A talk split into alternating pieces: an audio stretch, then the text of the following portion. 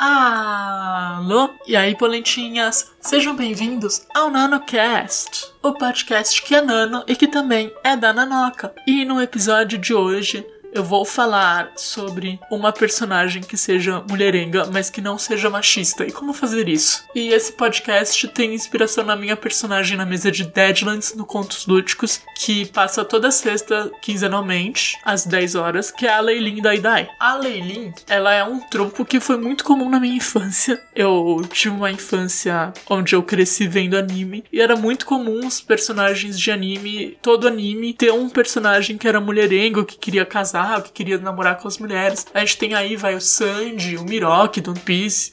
O Sanji do One Piece, o Miroki do Inuyasha. É muito comum. Só que esses tropos, eles são feitos de maneira machista. E apesar de ter entendido os momentos que foram engraçados, que foram legais, quando eu era criança eu não entendia que eram machistas e hoje eu entendo e isso me incomoda. E eu quis, como uma experiência, criar uma personagem mulherenga que não fosse machista. E aí eu criei a Leilin Daidai. A Leilin Daidai, ela é uma inventora, né, uma cientista maluca em Deadlands, que é super espevitada, super animada, super energética, daquelas que fala rápido e tá sempre com a cabeça mil. E quando ela vê uma mulher bonita, ela quer se casar com ela. Ela pede para se casar, ou ela pede pra mulher bater nela, amarrar ela. Qual que é a diferença entre o Sanji do One Piece, o Miroki do Nuyasha, qualquer outro personagem mulherengo e a Leilin? As cantadas da Leilin, os avanços da Leilin, vêm de um lugar de admiração, ao passo que os avanços dessas outras personagens vêm de um lugar de posse.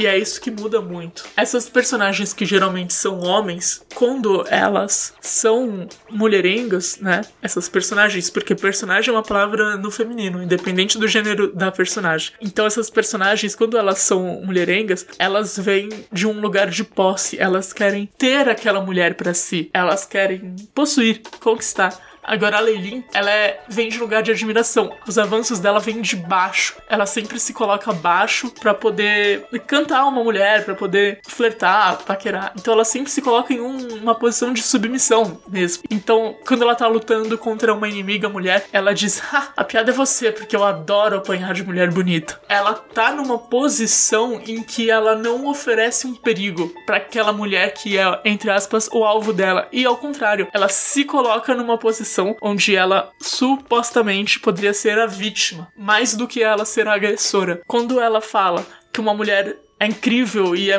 linda e que poderia bater nela, que ela ia continuar muito feliz. Essa mulher, ela tá numa posição em que ela tem muita liberdade para ela fazer o que ela quiser. Ao passo que esses homens, quando eles falam de querer casar, querer ter as mulheres e o, o Brock do Pokémon, ele tá numa posição de querer ter essas mulheres, querer se aproveitar delas. Então isso muda, sabe? Se colocar numa posição abaixo muda muito. Muda muito o, a intenção das suas palavras. Além disso, tem um fator muito importante. Qual que é a diferença entre a Leilin e o Brock do Pokémon, o Sanji do One Piece, o Miroki do Nuyasha? A Leilin é mulher. E aí vocês vão falar, ah, só porque eu sou homem, eu não posso XYZ.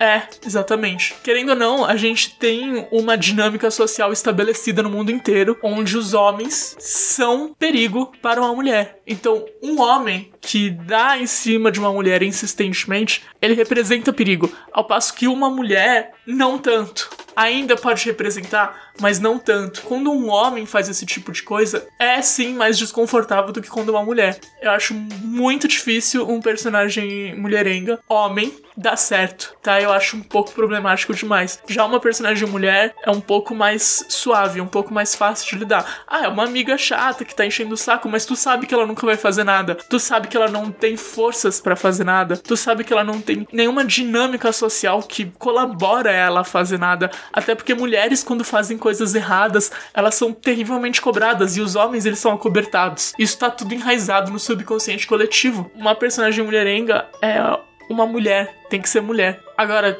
deve-se tomar cuidado para não fetichizar lésbicas. Isso é muito importante. Se você não é uma mulher, se você não é lésbica ou pelo menos bi ou pan, toma cuidado, bastante cuidado, tá? E não insiste nesse tropo o tempo todo. Tua personagem tem que ser mais que isso. Tua personagem tem que ser mais que isso. A Lelin, ela é inventora, ela é ladra, ela tem dívidas, ela tá sempre fugindo, ela tá sempre com o olho aberto. E de vez em quando ela é louquinha e fica dando em cima das meninas do grupo, que claramente é uma coisa consentida. Ninguém tem nenhum problema com isso. Se alguém tiver, a gente para na hora. Sem contar que as meninas do grupo são muito mais fortes que a Leilin, que só é, tipo, no máximo inteligentinha. É, a gente tem uma freira bombada no grupo, então, né? A Leilin não representa muito perigo, não. Então foi isso. Esse é um nanocast que pode acabar sendo um pouco polêmico, mas eu quis falar sobre essa personagem, sobre essa reflexão que eu tive em relação a ela. Eu queria saber a sua opinião. Manda lá no Twitter com a hashtag nanocartas. Pode mandar pro meu Twitter, arroba Naomi Naomiti, meu nome duas vezes, e CHI. Assine o Nanocast e o Necronoca no seu agregador agregador de NanoCast favorito. E pra me ver jogando RPG e pra conhecer a Leilin, siga twitch.tv barra É isso aí, gente. Valeu, falou, tchau, tchau. Fui.